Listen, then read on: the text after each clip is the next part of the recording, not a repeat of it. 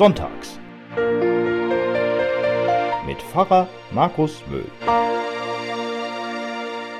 Samstag war Reformationstag, ein evangelischer Feiertag. Und ich habe Blumen bekommen von lieben Nachbarn, die mir damit einen schönen Reformationstag wünschten. Ein schöner bunter Strauß mit einer netten Karte lag also vorgestern Abend vor meiner Tür. Das ist Halloween umgekehrt. Man fordert nichts an der Tür ein, sondern man legt etwas hin.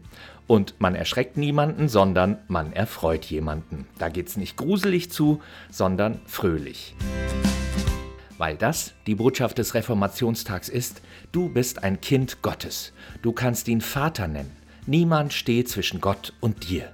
Er will dir nichts Böses, im Gegenteil, er schenkt dir Liebe und Geborgenheit, Zuversicht und Hoffnung, also alles, was du zum Leben brauchst.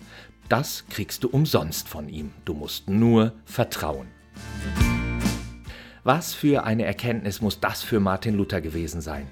Sein Leben davor als gläubiger Mensch, als Mönch, das drehte sich immer nur um die eine schwere Frage. Was muss ich tun, damit Gott mich lieb hat? Und wie kann ich sicher sein, dass Gott mich lieb hat? Davor hatten die Menschen im Mittelalter nämlich totale Panik, dass Gott nicht mit ihnen zufrieden sein könnte und sie deshalb nach ihrem Tod Höllenqualen erleiden müssen. Davor wollten sie sogar ihre Angehörigen nach deren Tod bewahren. Sie zahlten schön ins Kirchensäckel ein. Dafür bekamen sie einen Ablassbrief, mit dem alle Sünden ihrer Verwandten nachträglich gestrichen wurden. Wenn das Geld im Kasten klingt, die Seele aus dem Fegefeuer springt. Und dann Luther.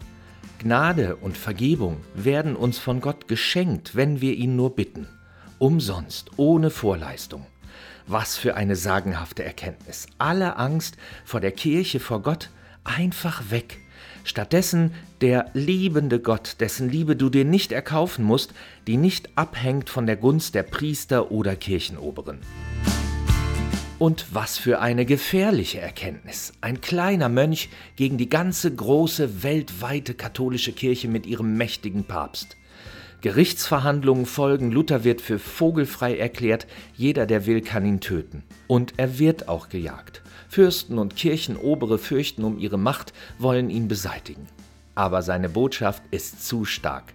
Sie verbreitet sich rasend schnell, auch dank Johannes Gutenberg, der Luthers Schriften und seine Bibelübersetzung ins Deutsche druckt und unters Volk bringt. Erstaunlich. Ich staune tatsächlich immer wieder über so einen Mut, über so einen festen Glauben, über so ein tiefes Vertrauen.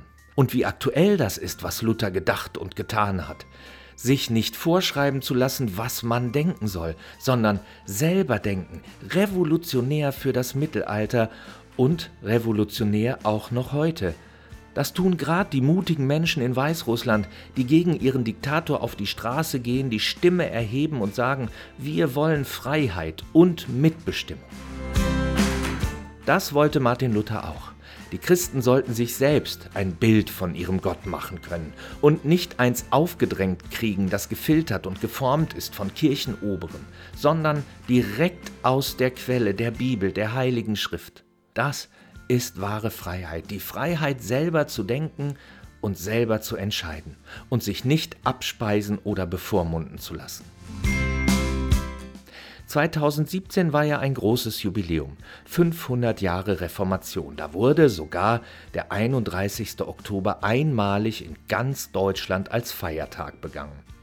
Schade, verdient hätten wir diesen Feiertag jedes Jahr gerne auch mit einem Strauß Blumen vor der Tür, vor allem aber als Erinnerung, nicht nur an einen Kirchenmenschen, sondern an einen, der für die Freiheit stand.